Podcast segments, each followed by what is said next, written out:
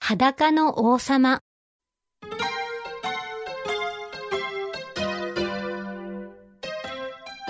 昔々のお話です。ある国におしゃれな王様がいました。王様は新しい服が大好き。毎日新しい服を着てお供と街を歩くことばかりしていました。そんなある日この国に一人のずる賢い詐欺師がやってきました。詐欺師は町の人々にこう言いました私は世界で一番の布織職人です。私の作る布はとっても不思議な布で嘘つきとバカには見えない布なんです。噂はあっという間に広がり王様の耳にも入りました。嘘つきとバカには見えない布だと？そんな布があるのか？ワクワクするぞ。王様は詐欺師をお城に呼ぶとたくさんのお金を渡して言いました。この金貨でわしに最高の服を作ってくれい。かしこまりました。お任せください。詐欺師はお城の中にある部屋で早速服を作り始めました。詐欺師は布を折って糸で縫い合わせて服を作っていきます。でも本当は作るふりをしているだけ。たまには夜遅くまでガタコンガタコンと作るふりを続けました。それから一週間後王様の服が完成したと詐欺師から報告がありました。王様と大臣たちを大広間に集めて詐欺師は両手を上げて一つ一つの服を見せるふりをしました。まずはズボンです。そしてこちらが上着。最後にマントです。これは何もないではないか。王様は叫びそうになりましたがもう少しのところでぐっと我慢しました。王様は思いました。大変じゃ。自分は嘘つきなのか？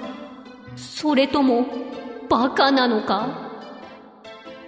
でもじっと目を凝らしてみても王様には何も見えませんでした。だって本当はそこには何もないのですから。そんな様子を見て詐欺師が驚いた顔で尋ねます。どうしたのですか王様。もっと近くで見てください。綺麗な色合いで服が出来上がっているでしょう。王様は答えました。う、うむ。なんと綺麗な色じゃ。こんな素晴らしい色は見たことがない。早速、この服を着てパレードをするぞ。では、私がお着替えをお手伝いしましょう。王様は鏡に映る自分の姿を見ました。王様にはやっぱり裸の自分しか見えません。だって王様は本当は裸のままなんですもの。そしてパレードが始まりました。国の人々は通りや窓から王様に声をかけます。王様の新しい服は、う、美しいな。とても偉そうに見えて、お似合いですよ。こんな美しい色の服は、見たことがない。みんなが王様を褒めました。だって、誰も自分が嘘つきやバカだと思われたくなかったのです。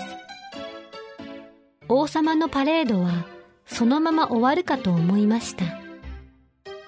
ところが、突然小さな子供が王様に向かって言いました。王様裸だよ。王様だけ変だよ。何も服を着ていない。裸の王様だ。子供の言葉はどんどんひそひそと人々に伝わっていきました。だんだんに人々から聞こえる声は大きくなっていきます。裸の王様？裸の王様？裸の王様？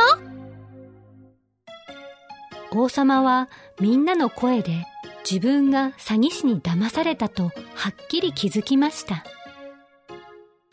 そしてとてもとても恥ずかしくなって城に急いで走って帰ったのでした。